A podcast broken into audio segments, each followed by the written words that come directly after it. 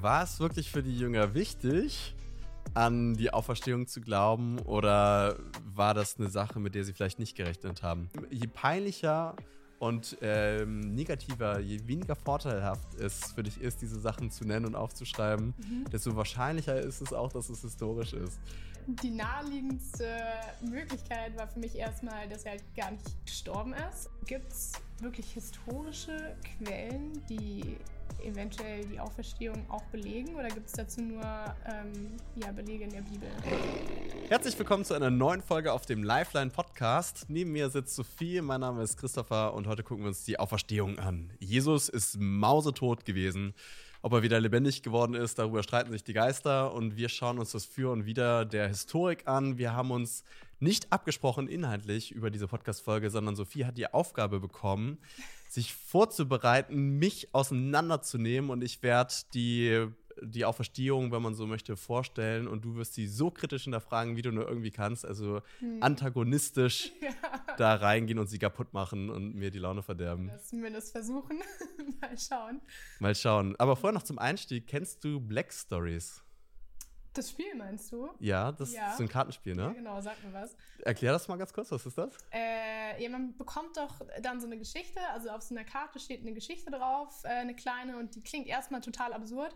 Und ähm, dann geht es halt darum, dass die Gruppe irgendwie versucht, das so logisch äh, nachzuvollziehen, was halt wirklich passiert ist. Perfekt, genau. Es geht eigentlich darum, absurde Kriminalgeschichten meistens, deswegen heißt es Black Stories, aufzuklären. Mhm. Und die Auferstehung, finde ich, ist wie so eine Black Story. Aber wir machen einfach nur mal vorher noch ein kleines Beispiel. Ein Mann liegt tot neben einer Feder. Was ist passiert? okay, also soll ich jetzt nochmal überlegen, was passiert sein könnte? Ja, jetzt würde mir Sophie Fragen stellen und ich darf nur mit Ja oder Nein antworten. Ach, ja, Stell mal eine Frage. Hm, ist er durch die Feder gestorben? Ja. Okay. Hm, also ist die Feder die eigentliche Ursache für den Tod gewesen? Oder war es irgendwas, was die Feder, ich weiß nicht, geschrieben hat oder mit der Feder geschrieben wurde? Nein. Okay, ich, ich kläre es auf. Also, das ist schon sehr schwierig, denn es war ein Schwertschlucker, der gerade dabei war zu üben und jemand kam mit der Feder und hat ihn gekitzelt und er hat sich verschluckt und ist dann gestorben. Und da merkt man, wie absurd diese Geschichte ist. Und das Gleiche finden wir mit der Auferstehung vor. Eigentlich, äh, Leute, die wieder lebendig werden, ist eine absurde Sache. Mhm. Vor allem so, wie die Leute das damals verstanden haben, denn das war noch ein bisschen anders als einfach nur mit einem Defibrillator. Da werden wir später noch ein bisschen drauf eingehen. Und trotzdem scheint man in diesem Spiel bei Black Stories durch diese Fragestellung irgendwie alle anderen Alternativen auszuschließen, sodass nur noch diese absurde Alternative übrig bleibt und man hat das Spiel gelöst und das gleiche ist mit der Auferstehung. Man schließt durch die historischen Indizien so die These alle anderen Möglichkeiten aus und es bleibt irgendwie nur noch diese absurde Sache der Auferstehung übrig. Und das ist sehr, sehr krass, dass es so ist, denn es müsste gar nicht so sein. Man könnte ja auch einfach so fröhlich dran glauben, aber das Christentum basiert auf diesem historischen Ereignis der Auferstehung. Und wenn es nicht stattgefunden hat, heißt es in 1. Korinther 15, ist unser Glaube für die Katz. Aber wenn es stattgefunden hat, haben wir guten Grund für Hoffnung und Zuversicht. Ja. Also, lass uns einsteigen. Hier ist die Black Story. Also, ein toter Mann liegt in einem Grab und der Leichnam verschwindet. Was ist passiert? Ja, gute Frage. Ähm, also die naheliegendste Möglichkeit war für mich erstmal, dass er halt gar nicht gestorben ist. Also dass er irgendwie, ich weiß nicht, scheintot war und ähm, genau halt dann irgendwie in dem Grab wieder, so sag ich mal, zu sich gekommen ist. Äh, genau, das heißt, es müsste ja irgendwelche historischen Quellen dafür geben, vielleicht halt wirklich jemanden, der den Tod festgestellt hat oder so. Wenn es halt sowas gibt, dann wäre die These ja natürlich widerlegt. Also bei, bei Scheintod haben wir jetzt sogar gleich mehrere Möglichkeiten, die ich dir auf den Tisch legen kann. Ja. Das erste wäre eine Verwechslung. Also eventuell ist gar nicht Jesus gestorben, sondern ein anderer war am Kreuz. Das zweite wäre eine Täuschung. Also vielleicht hat Jesus irgendwie das geschafft, ähm, mit Fake-Händen oder so dran zu sein. Man weiß nicht, irgendwie ein Zaubertrick, mit dem er das gefaked hat. Und das dritte ist das Überleben. Und also was davon möchtest du? Hm, also tatsächlich, ich würde das Überleben nehmen, weil mit mhm. diesem Trick und so, also ich habe ähm, mich nochmal so ein bisschen damit beschäftigt, halt auch, dass äh, ja, davor irgendwas gedreht wurde, fand ich ehrlich gesagt ein bisschen unglaubwürdig.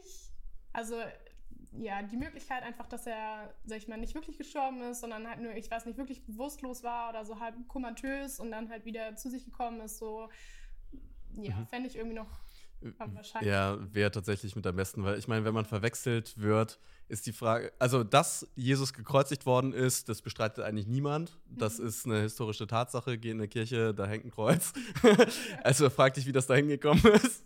Es ist wirklich auch von so vielen verschiedenen Quellen, äh, auch außerbiblischen Quellen, unabhängig attestiert. Also insofern wirklich, Jesus ist gekreuzigt worden. Mhm. Ähm, die Frage ist, wer ist gekreuzigt worden? Kannst du verwechselnd gewesen sein? Wenn ja, warum hat derjenige, der gekreuzigt wurde, nicht gesagt, hey, ich bin's nicht? Ja.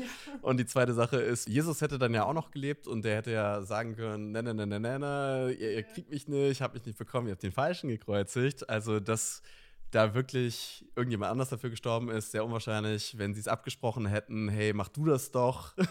Und äh, ich bleib hier im Hintergrund und du opferst dich für mich, spätestens unter unglaublichen Qualen der Geißelung oder dann am Kreuz hängt wäre jetzt die Frage, warum der dann nicht rausgebrochen ist und gesagt hat, nee, ich bin's gar nicht, Leute, ihr habt den Falschen, holt ja, mich hier wieder runter. Was freiwillig, also freiwillig macht, äh, ist halt echt die Frage. ja. man dafür? Also insofern wahrscheinlich auch Täuschung hätte nicht geklappt, abgesehen davon, dass, und das, da kommen wir jetzt zum Überleben, die römischen Soldaten professionelle Hinrichter waren. Also die haben häufig an Tag mehrere Personen gekreuzigt. Jesus wurde nicht alleine gekreuzigt, sondern mit zwei anderen.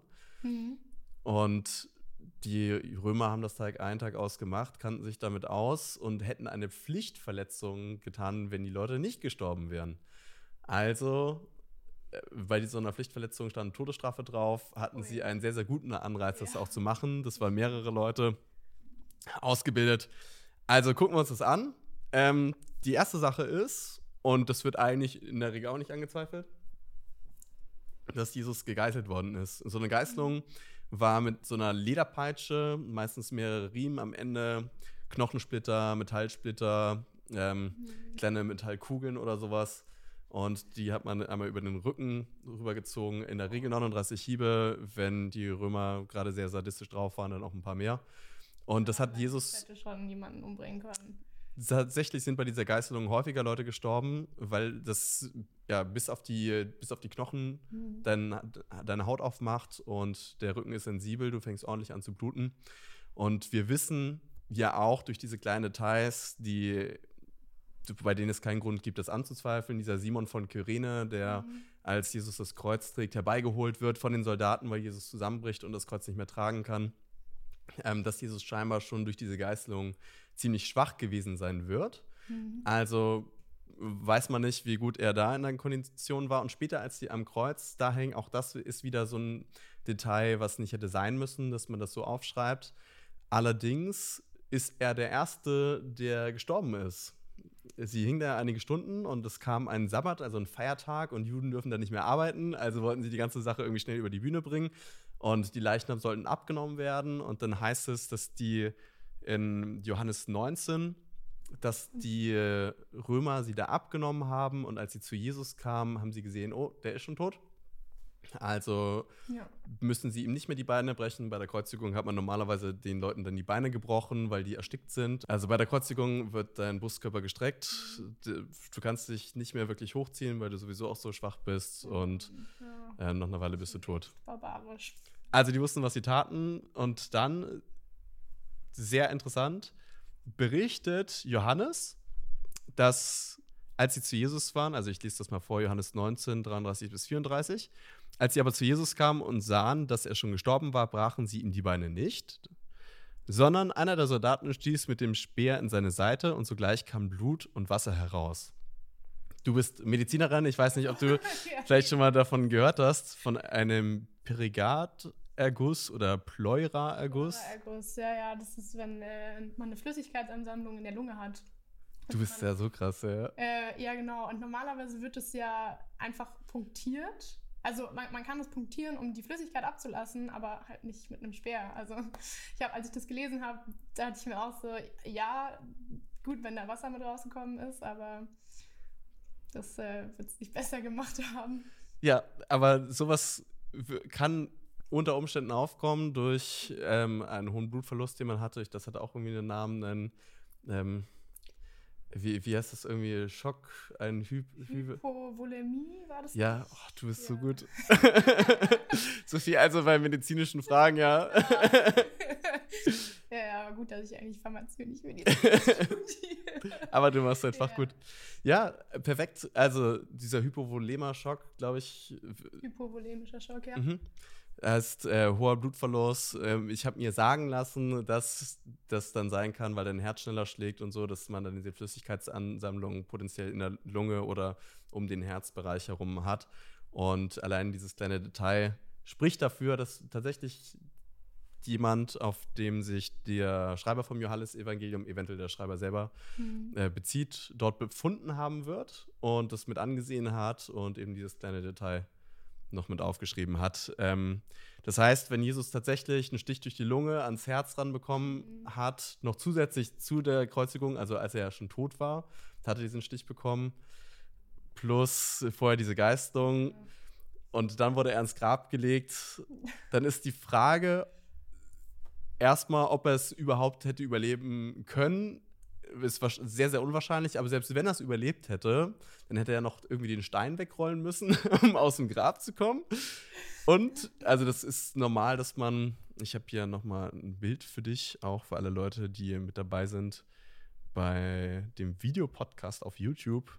So sah ein Grab im ersten Jahrhundert aus und höchstwahrscheinlich auch das Grab von Jesus in etwa. Und du hast hier diesen Stein, der vor den Eingang gerollt wird und davor so eine kleine Rinne und die ist mhm. leicht abschüssig. Das heißt, wenn du die runterrollst, genau, dann äh, das Runterrollen kriegt man noch einigermaßen hin, aber das Bergaufschieben, da brauchst du mehrere Leute für. Und damit der Stein nicht von nach vorne umkippt, ist er eben in dieser kleinen Rinne auch ein bisschen gesichert.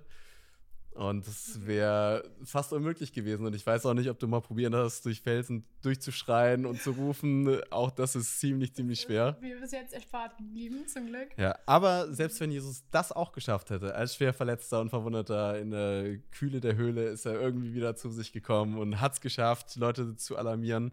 Ähm, wir haben weder eine Überlieferung davon, dass er irgendwo gesichtet worden ist als jemand, der da ausgebrochen ist aus dem Grab, noch die Leute, die von ihm geredet haben, haben ihn ja als den Sieger über den Tod ja.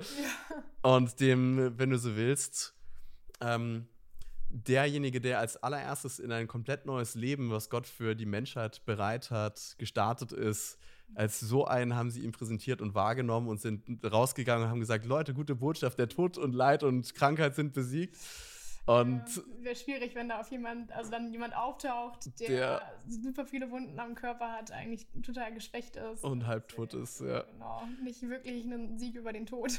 Und wir haben danach auch keine weitere Botschaft oder Überlieferung von einer weiteren Beerdigung, weil wenn er auf diese Art und Weise wiederbelebt worden wäre oder es überlebt hätte, dann wäre er irgendwann später wahrscheinlich wieder gestorben. Und er hätte ja noch irgendeine Zeit dazwischen gehabt. Aber auch darüber kein Hinweis in der Geschichte sondern ähm, genau das Gegenteil. Diese frühe jüdische Polemik ist ja, die bei Matthäus 28 mit drin steht, dass der Vorwurf ist, dass die Jünger den Leichnam aus dem Grab geklaut haben und ein bisschen darunter steht auch, dass es noch heutzutage ein Gerede ist.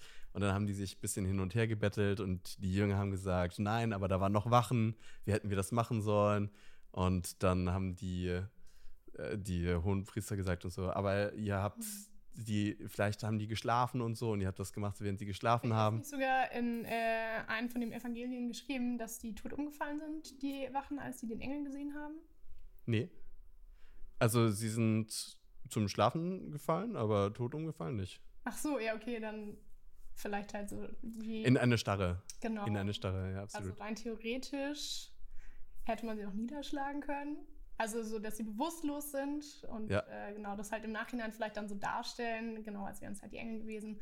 Aber da wären es eigentlich die Jünger gewesen. Genau, da sind wir schon mitten eigentlich in einer zweiten Hypothese und zwar der Diebstahlhypothese. Also die Scheintod-Hypothese hat jetzt nicht ganz geklappt oder ist eher unwahrscheinlich, ja. wenn man sich damit auch ein bisschen die letzten Details noch auseinandersetzt.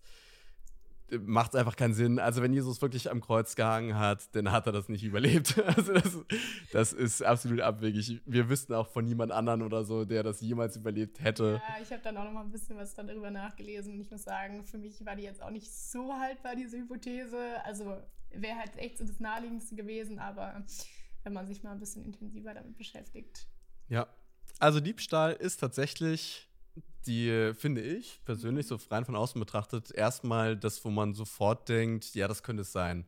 Weil wenn ein Leichnam aus dem Grab verschwindet, mhm. wenn er wirklich verschwunden sein sollte, dann hat auf jeden Fall irgendjemand den da bewegt, oder? Also das eigentlich schon, ja. So funktionieren die Sachen in der Regel und so war das auch in der Bibel uns wird berichtet, dass Maria von Magdala in Johannes 20, ja. Vers 1 bis 2 dahin kommt. Und da heißt es, am ersten Tag der Woche kommt Maria von Magdala früh, als es noch finster war, zum Grab und sieht, dass der Stein vom Grab weg war.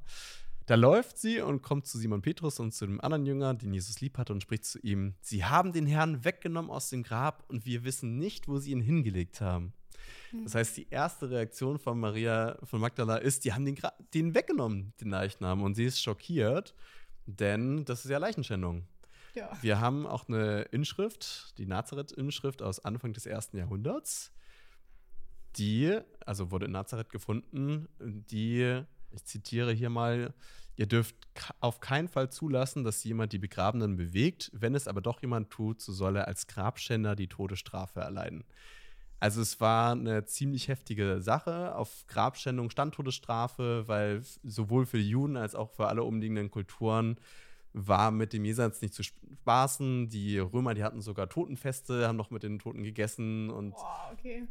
also waren dort bei den Gräbern, haben gegessen und man hat so das Mal mit den Verstorbenen gefeiert und das, diese Ehrerbietung. Also das war eine, eine sehr, sehr wichtige und angesehene Sache und deswegen Schändung eine ganz, ganz katastrophale Sache. Wir lesen auch einige Verse später bei dem Johannes 20, dass Maria von Magdala meint, einen Gärtner zu treffen. Eigentlich ist es ah, ja. Jesus, sagt das Evangelium. Und sie sagt zu ihm: Herr, hast du ihn weggetragen? So sage mir, wo du ihn hingelegt hast. Dann will ich ihn holen. Und natürlich will sie ihn holen, um ihn wieder zurückzubringen, um ihn mhm. schön zu balsamieren oder irgendwie äh, aufzubereiten, wieder ein bisschen ehrevoll und würdevoll den ja, aber also so rein theoretisch, ähm, weil für die Jünger, also für die Anhänger von Jesus, war es ja schon super wichtig, dass er wieder aufersteht, weil genau, wie es halt schon im Korinther geschrieben wurde, sonst ist ja der ganze Glauben eigentlich hinfällig.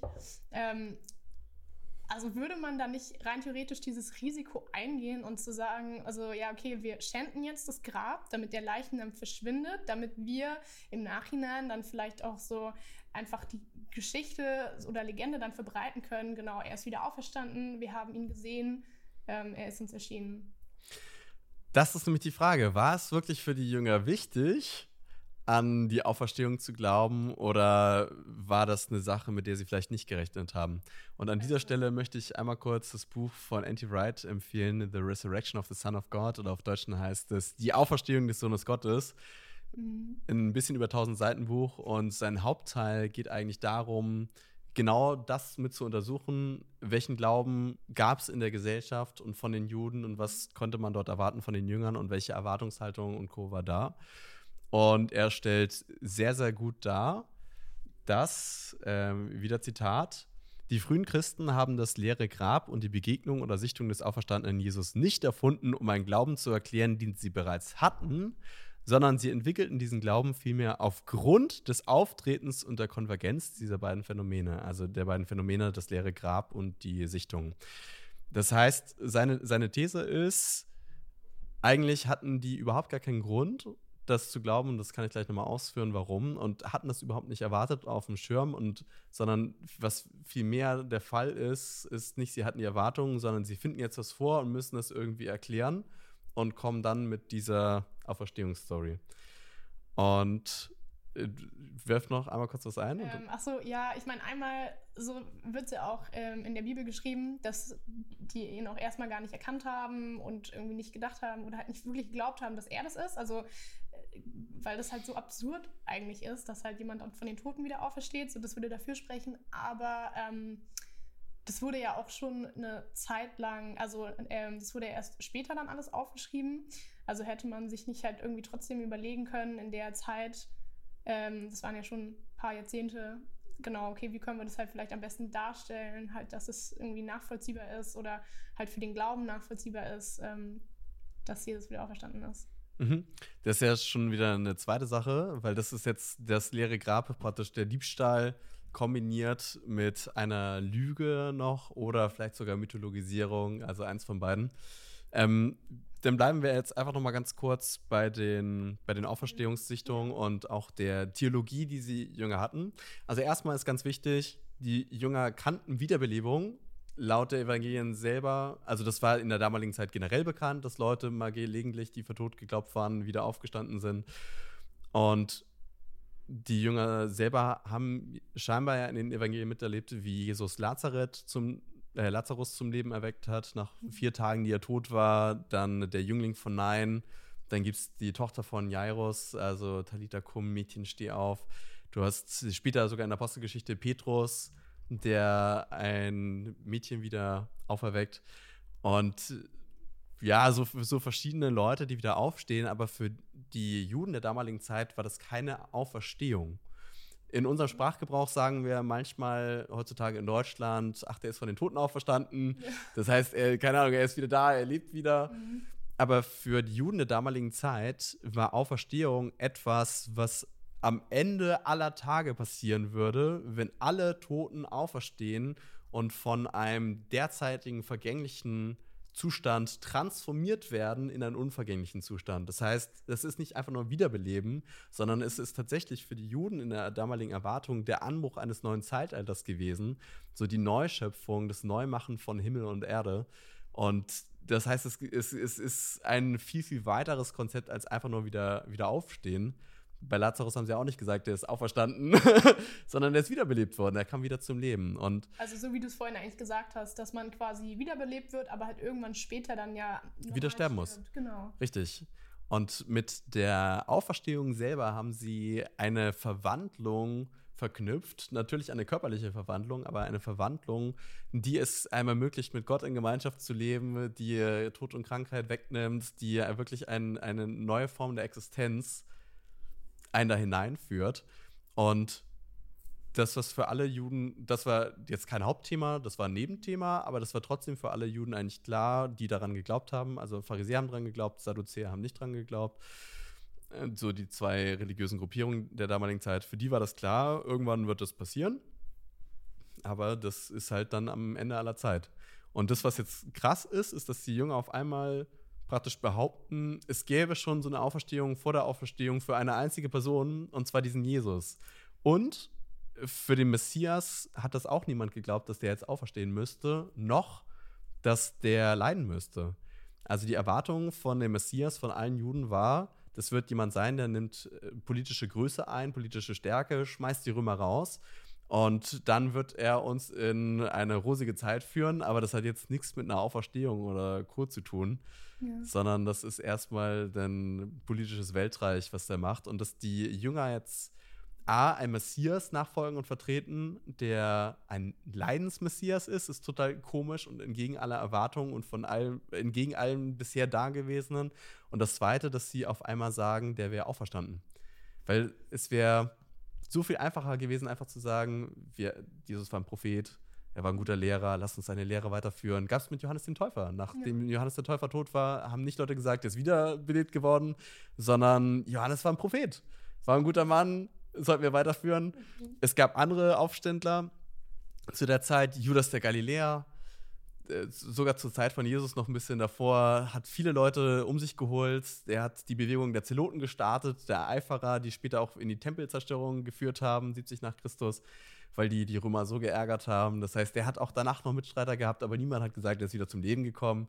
Du hast äh, Simon ben Kosiba, der Bar Kochba-Aufstand ungefähr 130 nach Christus der zur Zerstörung ganz Jerusalems dann geführt hat und der äh, Dispersion ähm, der Diaspora, also der Zerstreuung aller Juden in die anderen Länder. Und ja, Teudas wird in der Apostelgeschichte 5 noch genannt. Also du hast wirklich verschiedene messianische Gestalten über einen Zeitraum von 150 vor Christus bis 150 nach Christus. Und bei nicht einem einzigen war es dann Usus zu sagen, hey, der ist wieder lebendig geworden, sondern entweder man hat gesagt, das war ein Prophet, oder man hat gesagt, der war falsch. ja. Und wir schließen uns dem Neuen an. Also du hast wirklich verschiedene messianische Gestalten über einen Zeitraum von 150 vor Christus bis 150 nach Christus. Wobei nicht am einzigen war es dann Usus zu sagen, hey, der ist wieder lebendig geworden, sondern entweder man hat gesagt, das war ein Prophet, oder man hat gesagt, der war falsch. ja. Und wir schließen uns dem Neuen an. Also der hat die Erwartung nicht erfüllt auch alle Schreiben, die wir aus dem ersten Jahrhundert haben, von Josephus und Co., liegt nahe, dass die Leute da eigentlich sehr nüchtern waren und hart gesonnen. also gerade die, die sich solchen messianischen Figuren angeschlossen haben. Und dann müssten ja jetzt alle Leute von den zwölf Jüngern gesagt haben, okay, wir folgen dieser Lüge, wir verbreiten das, wir, wir machen das jetzt mit und keiner von denen sollte ausgestanden sein. Also von mindestens zwölf Leuten, dem engeren Kreis, würde man ja erwarten, dass wenigstens einer sagen würde, okay, ich mach's nicht mit. Obwohl ich dafür sterben muss. Also uns wird gesagt, dass elf von den zwölf Jüngern ermordet worden sind, eines nicht natürlichen Todes gestorben sind.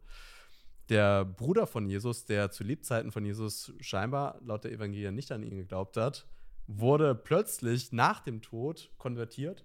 Ähm, jemand wie Paulus, der die Kirche verfolgt hat, hat sich plötzlich zum Glauben bekehrt. Also es sind so viele verschiedene Sachen, die eigentlich, wenn du es einordnest, keinen Sinn machen würden. Ähm, an dieser Stelle nochmal, Anti-Wright legt das hm. hm. gerade diesen Punkt sehr, sehr ausführlich und sehr lange aus. Ja, aber jetzt mal dann äh, angenommen, also diese Auferweckung, also Auferstehung von Jesus, also wenn es das wirklich davor und danach nie gab und es eigentlich halt wirklich so was ist, was eigentlich wirklich unvorstellbar ist. Also ähm, ich meine, wie konnten die das dann wirklich erkennen? Also ja, wie, wie kann man sowas Unfassbares irgendwie begreiflich machen? Absolut.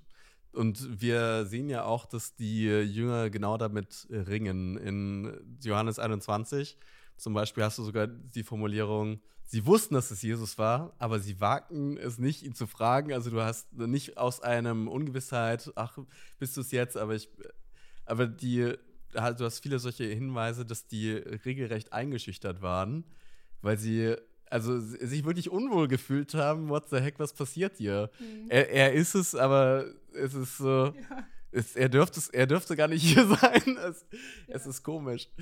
Und in vielen dieser Berichte hast du gemischte Reaktionen. Also auf der einen Seite eben den Petrus, da auch im gleichen Kapitel, der sich ins Wasser stürzt und total außer sich ist und sagt, es ist der Herr. Und die anderen, die da erstmal im Boot bleiben und Jesus muss sie ans Ufer holen und, und sagen, hey, kommt doch her mhm. und esst mit mir. Und ja, durchaus Zurückhaltung, gemischte Gefühle. Hm. Ich wünschte, es gäbe noch detailliertere Beschreibungen, wie er jetzt ganz genau aussah. Also wir wissen, irgendwas war da anders, sonst hätten sie das auch nicht so gedeutet und auch der, der ganze Umgang, aber sie machen keine genauere Beschreibung, was anders war. Jetzt können wir spekulieren, warum beschreiben die jetzt nicht genau, was anders ist. In späteren apokryphischen Evangelien äh, wird da tatsächlich anders beschrieben. Also Petrus-Evangelium ist irgendwie Anfang zweites Jahrhundert. Da wird dann gesagt, und also das ist so übrigens so ein typisches Beispiel für Mythen und Legenden, die dann entstehen. Okay. Also der, der sagt, okay, der Stein rollte sich von alleine weg, denn zwei Engel kamen vom Himmel herab mit einer lauten Stimme und gingen ins Grab und brachten dann Jesus raus und die Engel ragten bis zu den Wolken, aber Jesus ragte mit dem Kopf noch weit über die Wolken hinaus und als sie raus war, kommt noch ein, ein Kreuz einfach den hinterhergelaufen und ähm, seine kommt die Stimme aus dem Himmel und sagt, und hast du den Gefangenen gepredigt? Und das Kreuz sagt, ja. und also so, so, ja genau, absolut absurde, abgefahrene Geschichten und wenn das jetzt nachträglich so erfunden wäre, dann würde man irgendwie eine Glorifizierung erwarten von dem, was da ist. Und genau das Gegenteil ist irgendwie der Fall. Die Jünger sind relativ zurückhaltend und ähm, meinst du nicht, dass die nüchtern. Also, das vielleicht auch gemacht haben, um es halt glaubwürdiger erscheinen zu lassen. Also ich meine, wie du halt selber gesagt hast, okay, wenn da jetzt von irgendeinem laufenden Kreuz und sowas geschrieben wird, das klingt ja auch total absurd, dass man halt nicht sagt, okay, hey, genau, wir schreiben das so, dass äh, den Jüngern auch schwer gefallen ist, das überhaupt zu glauben, dass die selber damit gehadert haben. Mhm. Also da ist ein einziges Argument, das sogar den jüdischen Rabbi Lapide primär mit überzeugt hat. Und zwar, dass die ersten Zeugen der Auferstehung Frauen waren. Also du hast viele solche kleinen Details, die absolut überhaupt nicht ins Konzept passen, wenn du es glaubwürdiger machen willst. Aber Frauen galten in der damaligen Zeit nicht als Zeuge. Ähm, Josephus schreibt in jüdische Altertümer, also Josephus, dieser jüdische Geschichtsschreiber aus dem ersten Jahrhundert, im Buch 4, Kapitel 8, Absatz 15. Zitat, aber das Zeugnis der Frau soll nicht zugelassen werden wegen der Leichtfertigkeit und Dreistigkeit des weiblichen Geschlechts, noch sollen Sklaven zum Zeugnis zugelassen werden wegen der Unedelheit ihrer Seele. Boah, also schon, schon, schon, ganz schön heftig. Mhm. Und wenn du in 1. Korinther 15 guckst, ich habe hier meine Lifeline-Bibel, also eigentlich sogar die von Janette, da steht Janette drauf, das war, lag gerade da in 1. Korinther 15 gibt es so dieses Zitat von Paulus, da, da redet er scheinbar ein altes Glaubensbekenntnis, äh, was es gab, hier an die, oder in, in den Brief rein, schreibt es dort. Ich habe euch in erster Linie das weitergegeben, was ich auch empfangen habe. Christus ist für unsere Sünden gestorben, wie es in den Schriften steht. Er wurde begraben und am dritten Tag auferweckt, wie es die Schriften gesagt haben. Er ist dem Käfers erschienen und dann im Kreis der Zwölf. Danach ist er mehr als 500 Brüdern auf einmal erschienen, von denen die meisten noch am Leben sind. Nur einige sind schon gestorben. Danach erschien er dem Jakobus, dann allen Aposteln. Zu allerletzt erschien er auch mir. Und was einem auffällt, ist, er redet von Käfers, er redet von den zwölf, Jakobus, von Männern. Ja. Natürlich, weil dieses frühe Glaubensbekenntnis, wenn er Frauen dort aufgeführt hätten, hätte niemand gesagt, okay, das ist jetzt irgendwie was Sinnvolles. Und dass ausgerechnet Frauen so eine prominente Rolle in der Entdeckung der Auferstehung spielen, ist eigentlich, wenn du es erfinden würdest, total hirnrissig. Also gar nicht, gar nicht gut. Ähm, auch der Zweifel am, am von Leuten wie, wie Thomas, die es erstmal nicht wahrhaben wollen. Also du hast in ganz vielen Reaktionen nicht die Glorifizierung da, die du haben wollen würdest. Auch rückblickend Leute wie Petrus, der ja eine prominente Rolle auch in der Kirche gespielt hat, dass der Jesus verrät, ist eigentlich auch ein Detail, was man lieber verstecken würde. Es gibt dieses Prinzip der Verlegenheit. Principle of Embarrassment, nennen Historiker das. Also, dass je peinlicher und ähm, negativer, je weniger vorteilhaft es für dich ist, diese Sachen zu nennen und aufzuschreiben, mhm. desto wahrscheinlicher ist es auch, dass es historisch ist. Also häufig okay. das, was, was Feinde über einen sagen, ist erstmal glaubwürdiger als das, was man über ihn selber sagt. Oder eben solche, ja. solche peinlichen Sachen. Ja. Und ich meine, man stellt sich ja generell lieber ein bisschen besser dar und vertauscht halt manche Sachen, die unangenehm sind oder so. Ja. Also das sieht man ja heute auch bei Instagram und so Sachen. Wird wahrscheinlich damals genauso gewesen sein. Ja, also die Wahrscheinlichkeit, dass man so eine Lüge macht, ist eher unwahrscheinlich. Und dann musst du dir vor Augen halten, es sind ja trotzdem gläubige Männer. Es sind Juden, die der Meinung waren, für Lügen, hm. dass sie falsch Zeugnis ablegen, dass es gegen die zehn Gebote ist und dass man da potenziell in die Hölle für kommt, wenn man sowas macht. Und Paulus nimmt sogar, von dem wir gerade gelesen haben, nimmt sogar diesen Vorwurf auf, ne? weil natürlich kam der Vorwurf und meinte, einige, lügt ihr nicht vielleicht einfach, um mhm. Gott noch größer und herrlicher zu machen, weil ihr davon überzeugt seid und der Zweck heiligt die Mittel, so ungefähr. Und Paulus schreibt in Römer 3, 7 und 8, ist es etwa so, wie wir verlästert werden und einige behaupten, dass wir sagen, lasst uns Böses tun, damit Gutes daraus kommt. Deren Verdammnis ist gerecht. Also sagt er auf keinen Fall. Ähm, in 1. Korinther 15, Vers 15, gleicher Vorwurf. Und wir würden dann auch, Zitat, als falsche Zeugen für Gott dastehen, denn wir hätten etwas über Gott gesagt, das gar nicht stimmt. Mhm. Ja, also das macht schon Sinn. Aber was ist, wenn das wie so einen kollektiven Wahn gab? Also, dass sie sich halt irgendwann wirklich so da reingesteigert haben und halt unbedingt wollten, ähm, dass Jesus der Sohn Gottes ist, dass sie das einfach so auch rückblickend einfach so verklärt irgendwie wahrgenommen haben und dadurch, dass es dann halt irgendwie so von vielen Menschen genauso erzählt wurde dann, also mhm. sich das halt zusammengereimt hat, äh, dass es dann das irgendwie so als ja, die, die Wahrheit oder wie es halt wirklich geschehen ist, dann so wahrgenommen mhm. wurde. Ja, also das hat ja einen Begriff kognitive Dissonanz. Ja. Also man weiß, dass eigentlich etwas falsch ist, aber man will es nicht wahrhaben, weil die Kosten, das einzugestehen, werden so unglaublich groß, dass mhm. man sich auf jeden Fall daran klammert und äh, daran festhält. Und der, der eine Punkt ist, den wir, den wir schon gesagt haben, die also über 300 Jahre, man könnte sogar sagen bis heute, haben wir nicht ein einziges Beispiel von einer derartigen kognitiven Dissonanz, also dass einige vielleicht absolut verquert, kognitiv ähm, das nicht zusammenbekommen haben, könnte sein aber dass niemand von denen auspackt und sagt, Leute, jetzt, jetzt komm doch mal zurecht. Also bei Philipp haben wir uns auch gewünscht, dass er leben würde. Jetzt keiner von uns steht da und sagt, oh, er ist nicht gestorben. Auch Johannes hat es sich natürlich unglaublich gewünscht für seinen Bruder und äh, man guckt dann der Realität ins Auge. Es, es ist einfach so, dass er gestorben ist. Also heutzutage, vor einiger Zeit, ist der Rabbi Menachem Mendel Schneerson gestorben. Ähm, ein, auch eine messianische Figur von den heutigen orthodoxen Juden. Also einige sagen, er war ein Messias und trotzdem ist er gestorben und niemand steht auf und sagt, ach, der lebt noch. Ja. Also du hast, wenn du so willst, 2000 Jahre oder mehr von genau solchen Leuten immer wieder dir auftauchen und das, was mit Jesus passiert ist, ist beispiellos. Und auch dann würde ich nochmal wieder sagen, das Schwierigste ist trotzdem den Punkt, den Andy Wright in seinem gesamten Buch aufmacht, dass die Jünger wirklich das nicht erwartet haben, dass es so eine Auferstehung nochmal davor gibt und Schwierigkeiten hatten, das Ganze einzuordnen. Und auch das theologische Konzept, also wie das jetzt zu verstehen ist, mhm. kam ja auch gar nicht durch die Jünger selber, sondern haben dann später Paulus und so Leute, die da versierter und bewanderter waren in den Schriften, so richtig gelegt und gedeutet und gesagt, hey, also wenn das so ist, dann hat das die und die Applikation und so und so passt das damit rein. Ja. Auch nochmal so eine generelle Frage zu den Quellen. Ähm, Gibt es wirklich historische Quellen, die eventuell die Auferstehung auch belegen oder gibt es dazu nur ähm, ja, Belege in der Bibel? Also ich, ich finde es witzig, dass du sagst, nur Belege in der Bibel, weil die Bibel gab es ja nämlich im ersten Jahrhundert noch gar nicht so, wie es ja, sie jetzt genau. gibt. Wir werden auch noch eine Podcast-Folge darüber machen. Du hast fünf Schriften in der Bibel, also die vier Evangelien plus mhm. Paulus, also oder fünf Autoren, die über diese Auferstehung reden. Und die waren damals noch nicht in einem Verbund, was wir heutzutage das Neue Testament nennen, sondern die waren ja unabhängig voneinander, ja. kursierten unabhängig voneinander. Das sind eben diese fünf aus dem Neuen Testament.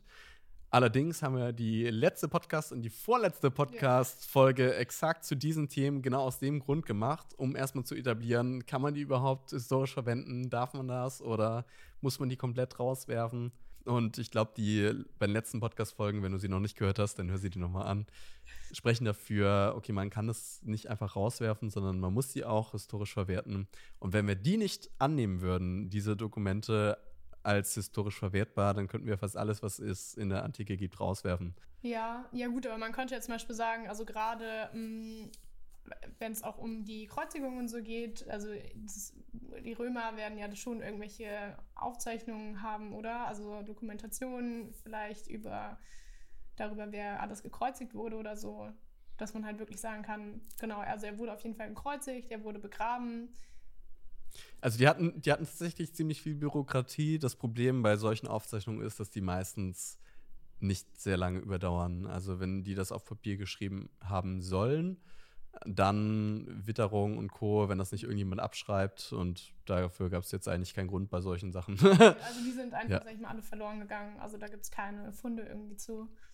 Leider nicht, aber wenn ein Fund kommen sollte, dann wäre das natürlich phänomenal. Braucht man allerdings auch nicht, mhm. weil du wirklich dieses, durch dieses Black Story-Prinzip, wenn du dich von außen nach innen näherst, merkst, es gibt keine zufriedenstellende Hypothese, die alles, was dort ist, in sich vereint, sondern jeder hat einzelne Stärken und kann einzelne Punkte vielleicht einigermaßen erklären, aber so das Gesamtphänomen, was dort aufgetreten ist, ist echt super, super schwierig. Dann haben wir natürlich später Leute wie Josephus, die einen, einen kleinen Passus haben, in der darüber berichtet wird. In genau diesem Passus redet er auch darüber, dass wohl diese Überzeugung geherrscht hat, dass Jesus auferstanden worden ist. Ähm, die scheint nachträglich ein bisschen bearbeitet worden zu sein, aber der Kern stimmt. Ja, solche, solche Berichte von außen haben wir, dass die, die dann belegen, dass mhm. es eine weite Überzeugung war und nicht nur eine weite Überzeugung, sondern es war die Überzeugung. Wenn jetzt die Jünger das Ganze erfunden hätten, dann wäre es ja am naheliegendsten gewesen, dass sie damit sich irgendwie profilieren wollen, irgendwie eine politische Agenda gehabt hätten. Aber genau das Gegenteil ist der Fall, sondern die Botschaft war nicht, weil er auferstanden ist, deswegen liebe deinen Nächsten und äh, mach diese ganzen tollen Sachen und am besten gib uns Geld. und äh, wir haben da auch einen ganz großen Platz. Er hat gesagt, wir werden zu seiner Rechten und seiner Linken sitzen oder so, sondern genau das Gegenteil ist, zu, zu meiner Rechten und Linken zu sitzen, das steht euch nicht zu, zu bestimmen, sondern das wird man sehen. Und mhm. diese Botschaft, die sie hatten und für die sie gelitten haben, alles aufgegeben haben, Verachtung und Tod entgegengenommen haben, ist, er ist auferstanden. Und man hätte so viele gute Alternativen gehabt. Einfach, äh, ich habe Vision von ihm gehabt und so. Und er ist Prophet und er lebt weiter in der Ewigkeit. Und ja. nee, er hat Prophezeiung oder andere Inszenierungen. Und ähm, ich möchte noch mal ein Zitat bringen. Also das Zitat stammt von Gerd Lüdemann, ein deutscher Theologe, und er hat gesagt, es kann als historisch gesichert gelten, dass Petrus und die Jünger nach dem Tod Jesu Erlebnisse hatten, in denen ihnen Jesus als auferstanden erschien. Und das Interessante ist, er ist zwar Theologe, aber er ist Atheist. Also Gerd Lüdemann glaubt nicht an Gott und glaubt auch nicht daran, dass die Auferstehung historisch war, sondern seine These ist, die Jünger hatten Vision und Petrus hatte einfach so ein, durch diese Vision dann ein unglaubliches Erlebnis von Vergebung und Gnade. Kann ja auch sein, er hat mit sich gerungen, weil er ihn verraten hat und diese Schuldgefühle und dann in der Vision ist Jesus ihm erschienen und hat ihm Vergebung zugesprochen und das hat ihn so begeistert, dass er dann losgegangen ist und hat gesagt, hey Leute, Vergebung und alles und das eben durch die Vision ist es dann ganz schnell draus geworden, dass er auferstanden ist, aber in Wirklichkeit sei es nie so gewesen. Das Hauptproblem von diesen Visionen ist das leere Grab unter anderem, ja. weil wenn das erst so gekommen wäre im Nachhinein, dann ist die Frage, wer hat den Leichnam geraubt, wo, ja. wenn er dann geraubt worden ist, ähm, wo ist er hingekommen? Die Familie und Co., also die ganzen anderen Leute, die gesagt hätten, ja, schön für dich, Petrus, dass du ja deine Erfahrung hattest, aber ja. Time to move on. Das habe ich tatsächlich irgendwie so auch gemerkt, als ich halt mir Sachen überlegt habe. Also es gibt so einzelne Dinge, genau, wo man dann halt sagen kann, so, das könnte gewesen sein oder da, das ist halt irgendwie vielleicht, dass sie es so gemacht hätten. Aber so manche Sachen passen dann irgendwie trotzdem nicht in diese These mit rein. Mhm. Also jetzt halt dann zum Beispiel das leere Grab, wenn man halt irgendwie einfach nur Visionen hat. Ja, absolut. Es, die die eine von beiden Sachen kann man fast immer irgendwie gut erklären. Also entweder, dass er den Jüngern erschienen ist. Also es ist schwierig, aber man kann fast einen Fall dafür machen. Aber wenn man das andere noch dazu nimmt, dann wird es ultra schwierig. Also sehr, sehr unglaubwürdig das so das leere Grab zusammen mit diesen Auferstehungssichtungen von verschiedensten Leuten, also wirklich äh, Leute, die ihm nachgefolgt sind, Leute, die ihm nicht nachgefolgt sind, eigenen Familienmitgliedern, Gegnern und Co. Das so alles zusammenzubringen und zu harmonisieren, ist sehr, sehr schwierig. Also gerade wie der Gerd Lünemann, ähm, Lüde, wie der Gerd Lüdemann, ganz, ganz viele Leute sind davon überzeugt, wenn man sich das anschaut, ähm, sowohl in den Texten als auch was die historischen Konsequenzen für die Jünger waren und das niemand ausgepackt hat und so, sagt man, okay, die waren wirklich davon überzeugt, scheinbar, warum auch immer, aber wirklich diesem Auferstandenen begegnet zu sein und es scheint wirklich so gewesen zu sein. Aber äh, dann könnten sie es ja nicht gewesen sein, den Grab, äh, dem Grab den Leichnam weggenommen haben, weil wer würde für eine Lüge sterben oder diese Überzeugung, die denen kaputt gemacht worden wäre, wenn sie es gewusst hätten. Ja, total. Und ich meine, so, sonst hätte ja auch niemand ein Motiv, um den Leichnam aus dem Grab rauszuholen, weil für die Römer wäre das ja eigentlich, äh, oder war, war es ja die Horrorvorstellung, weil sie wollten ja eigentlich Jesus umbringen und so den, den äh, Glauben, also die neue Religion, sag ich mal, dann so ausmerzen. Also das macht ja auch gar keinen Sinn. Ja, es ja. kommt irgendwie alles zusammen und die äh, frühen Christen wurden ja auch zu Recht als wenn du so willst, Heretiker verschrien und mhm. viele von denen getötet durch die Juden mit dem Vorwurf, ihr verlasst den Monotheismus, es ist Gotteslästerung, ihr könnt doch nicht einfach einen Menschen als Gott verehren und Co. Sowas, sowas geht absolut nicht, dass sich mhm. Leute dem angeschlossen haben, auch in einem, in einem Weltbild, dass sie aufgehört haben, den Sabbat zu feiern. Also der Schabbat, dieser Sabbat war ja so tief verankert in der jüdischen Kultur. Das sind so so als würden wir Weihnachten plötzlich im Oktober oder August einfach mal so Weihnachten verschieben und stell dir vor, du hättest jede Woche Weihnachten an einem bestimmten Tag der Woche und ähm, schon für Sonntag ist es schwer genug, wenn man den Sonntag auf Montag verlegen würde, obwohl man Montag Arbeitstag da ist. man halt echt einen richtig guten Grund, um das Ja. machen zu können. Also, das heißt, wir haben jetzt, also wir haben ganz viel darüber geredet, dass die Jünger so gut wie gar kein Motiv hatten, vor allem wenn du dich in die Lage reinversetzt, was für eine Theologie sie hatten, was für eine Ethik sie hatten als Juden und Co., äh, wer sich da alles bekehrt hat und so. Diese Motivfrage, eine Lüge in die Welt zu setzen, ist unglaublich schwierig, weswegen eben so viele Leute davon überzeugt sind, dass sie wirklich irgendwie getäuscht waren oder gedacht hätten, sie hätten einen gesehen. Das, was wir aber noch nicht hatten, ist, dass das ja auch immer noch das leere Grab nicht erklärt. Also diese ganzen Hm. äh, Stories von ich habe ihn gesehen oder er ist auferstanden oder sie hatten Halluzinationen, äh, kognitive Dissonanz, ähm, Mythologisierung oder sowas, das, das funktioniert alles dann nicht, wenn das Grab wirklich leer war. Weil dann nämlich, das hat sich ja von Jerusalem ausgebreitet, weil dann nämlich die Leute, Römer, Juden oder Co. gesagt hätten, aber Leute, hier ist doch das Grab, hier ist der Leichnam. Ähm, bei den Juden war das so, dass der Leichnam erstmal verwest ist. Man hat den in die Grabkammer gelegt, auf so eine Art Bank. Wir gucken uns nochmal wieder das Grab an. Also entweder hier auf so eine Bank oder in so eine, so eine Nische. Und dort hat dann der Leichnam ein paar Monate bis zwei Jahre oder so gelegen. Das ganze Fleisch ist abgefault und dann lagen später noch die Knochen da. Und vielleicht erinnerst du dich, aus der letzten Folge haben wir ja über dieses Usua geredet, Ja. diesen Grabkasten und in genau so einen Grabkasten werden dann die Gebeine gelegt und das ist nochmal eine zweite Zeremonie, so eine zweite Beerdigungsfeier und dann wird dieser Grabkasten in eine Nische gestellt dort im Grab. Und auch von dieser zweiten Feier haben wir keine, keinen Bericht. Und für die Leute aufgrund dieser zweiten Feier war es wichtig zu wissen, wo der Leichnam ist, wer das ist und Co., weil du wolltest ihn ja noch ein zweites Mal beerdigen. Das heißt, zumindest für die zwei Jahre, die danach kamen, hätten wahrscheinlich alle gewusst, wo Jesus ist und ob er da noch da ist und wer das ist. Ja, werden wahrscheinlich auch hingepilgert zur Feier oder so. Vermutlich, gerade wenn er Nachfolge gehabt hat, das wird ja noch heute gemacht, dass Leute bekannte oder die Gräber von bekannten Personen besuchen, Ja. selbst Goethe oder genau. der jetzt gar keine religiöse Person ist, aber man, man besucht die halt und pilgert da so ein bisschen hin und guckt mal. Und das wäre auch damals der Fall gewesen. Und diese Korinther 15 Stelle, die beinhaltet Tod, also er ist gekreuzigt, ähm, begraben worden, auferstanden und danach gesehen worden, so diese vier Punkte. Diese Stelle wird auf wenige Monate bis wenige Jahre nach Jesu Tod datiert.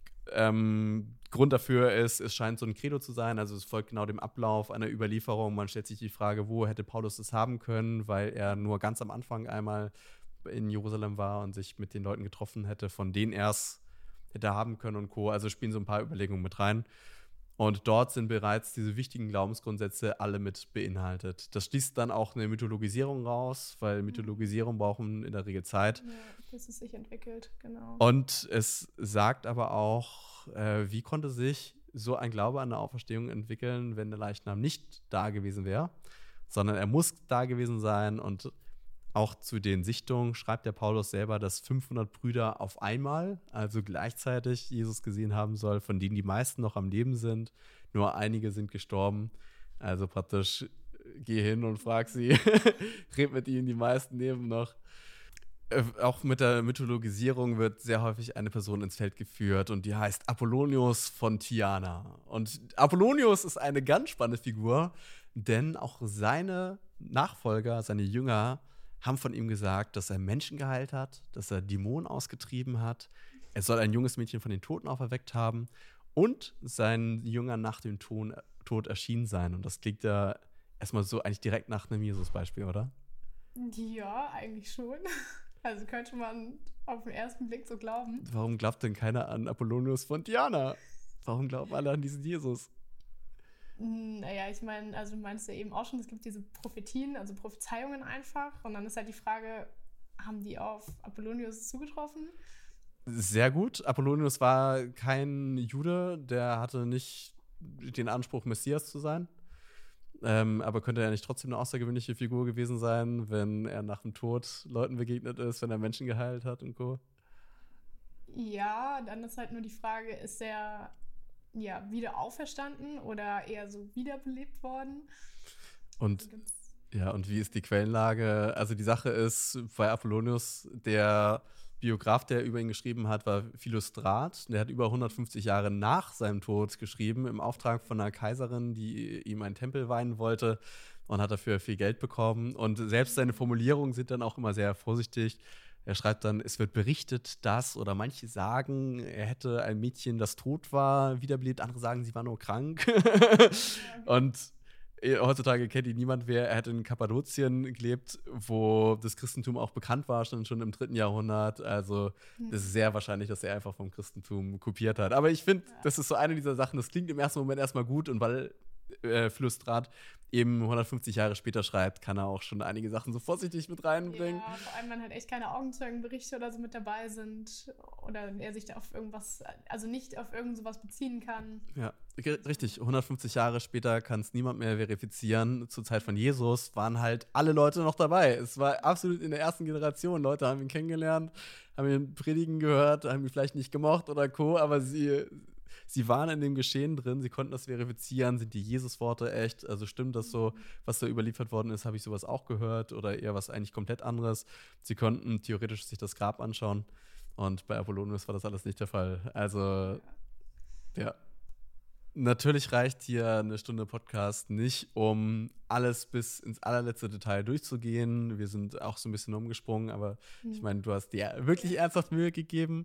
Und trotzdem wären wir jetzt noch nicht in einer vollendeten Alternative. Und du machst dir am besten als Zuhörer oder Zuschauer auch Gedanken, wie könnte es denn gewesen sein? Und schlägst das Ganze mal nach. Es gibt so unglaublich viele Bücher, die darüber geschrieben worden sind.